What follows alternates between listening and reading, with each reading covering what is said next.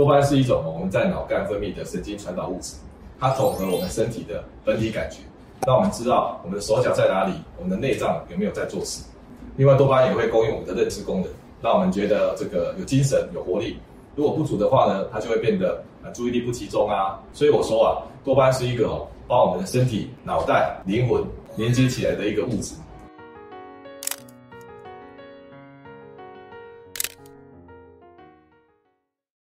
嗨，大家好，我是方世清医师，我在未来健康研究院。今天跟各位分享很特别的问题：纯夜间的疑难杂症。有时候你要睡觉的时候，突然发现有人在拉你的脚，你突然觉得你的脚怎么都冷冷、热热的，摸起来也不冷不热。那小孩子呢，整个晚上滚来滚去的，从床头睡到床尾，然后一直磨牙。那有人晚上啊，一直讲梦话，然后手舞足蹈的，把这个所有秘密都讲出来。那有的是已经醒来了，但是呢，身体不能动啊，甚至灵魂还会飘走啊。所以这些各式各样的夜间的疑难杂症啊，我们今天一次啊，把它说清楚。首先，这些问题啊，都跟多巴胺有点关系，或者是很有关系。多巴胺是一种我们在脑干分泌的神经传导物质。那它供应我们的大脑的运动、认知、感觉的功能。那比如说呢，它输送到基底核，基底核呢跟我们的大脑的运动皮层、感觉皮层联系，去协调我们的运动跟感觉。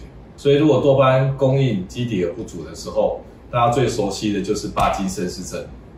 那走路就是很慢啊，全身僵硬啊，颤抖啊，这是属于多巴胺的运动功能。那多巴胺在这个基底也有扮演感觉功能，它统合我们身体的本体感觉，让我们知道我们的手脚在哪里，我们的内脏有没有在做事。另外，多巴胺也会供应我们的认知功能，让我们觉得这个有精神、有活力。如果不足的话呢，它就会变得啊注意力不集中啊，容易上瘾啊，心情低落啊。所以我说啊，多巴胺是一个哦，把我们的身体、脑袋、灵魂，也就身心灵。连接起来的一个物质，就像浆糊的作用一样。所以多巴胺不够的时候，我们身心你是处在解离的状态，找不到的状态。多巴胺有一个日夜周期，白天比较高，所以才才白天特别有活力、有精神。到了晚上呢，就比较低调一点，但是也不能太低呀、低到你身心灵解离，产生各式各样的症状。所以，我们当多巴胺低到啊，我们找不到手脚。不晓得手在哪里，脚在哪里，找不到我们的内脏，找不到我们的灵魂啊，出现各式各样的问题啊。所以这个我们身心灵要联合在一起呢，需要靠多巴胺。多巴胺太低的时候，我们就有失联的问题。那比如说找不到手脚，会产生什么不舒服呢？我们都知道哈，如果你受伤的时候，你的伤口啊会让你痛，会让你刺刺的、麻麻的，那过一段时间会酸酸的。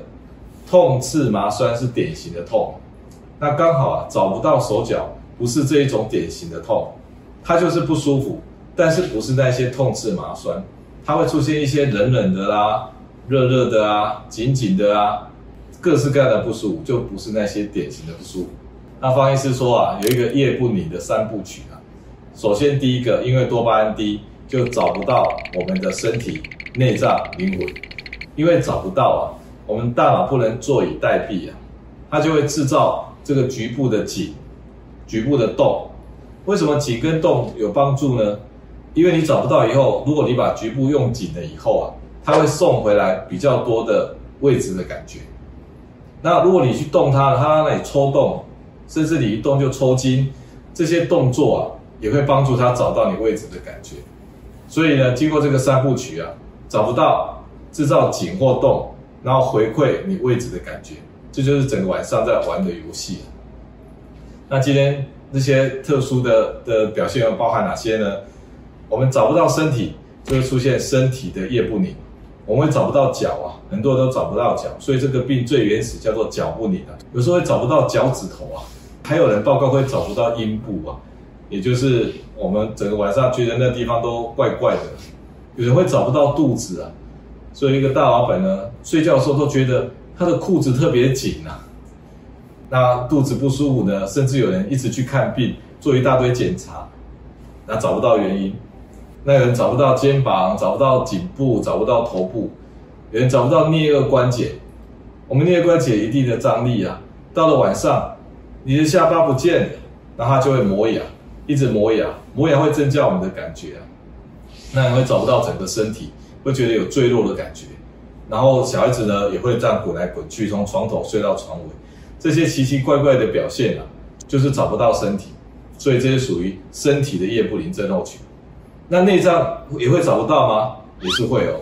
比如说膀胱，膀胱如果晚上找不到啊，你就一直觉得膀胱怪怪的，想要上个厕所，但事实上又没有什么尿，所以夜尿症哦，你可以分为真的尿很多的，每一两个小时去上厕所，而且还真的尿很多。那一种是真的每一两个小时去上厕所，但是没什么尿的，所以这种没什么尿的夜尿症啊，可能是得到膀胱的夜不宁症候群。那有人晚上啊肠胃也不舒服啊，这个这个一直想要吃东西啊，所以晚上一直想吃东西，是不是也可能是一种肠胃的夜不宁症候群呢？那之前方医师也提到食道的胃酸逆流，那胃酸为什么会逆流呢？是那个贲门啊，晚上张力不足，没有去监测它，它就不做事了，所以贲门就松了，就产生食道的胃酸逆流，所以这也可能是一种食道的夜不宁啊。那睡眠呼吸阻塞呢？为什么你在睡觉的时候，你的舌根、你的软腭会不做事、瘫软呢？那堵塞住你的呼吸道呢？那可能是属于软腭舌根的夜不宁症候群。所以这些内脏的疾病啊，内脏的症状啊。在晚上才出来表现，白天不表现，甚至像腿抽筋，你说为什么白天不抽筋，晚上才抽筋呢？如果你认为是钙离子、钾离子、镁离子那些离子的状态，为什么白天不抽筋，晚上才抽筋呢？因为晚上它没有去监测你的用力，所以你一翻身一用力，你就用力过头了，所以它就抽筋了。那最后啊，还有一个很特别叫灵魂的夜不宁。我们晚上睡觉的时候，在做梦的时候，我们是这个这个不会不会动的，我们是瘫痪的，只有我们脑袋动得很厉害，但是我们的身体是不动的，肌肉张力是归零的，只有我们的眼睛啊，还有我们的横膈膜还可以用力。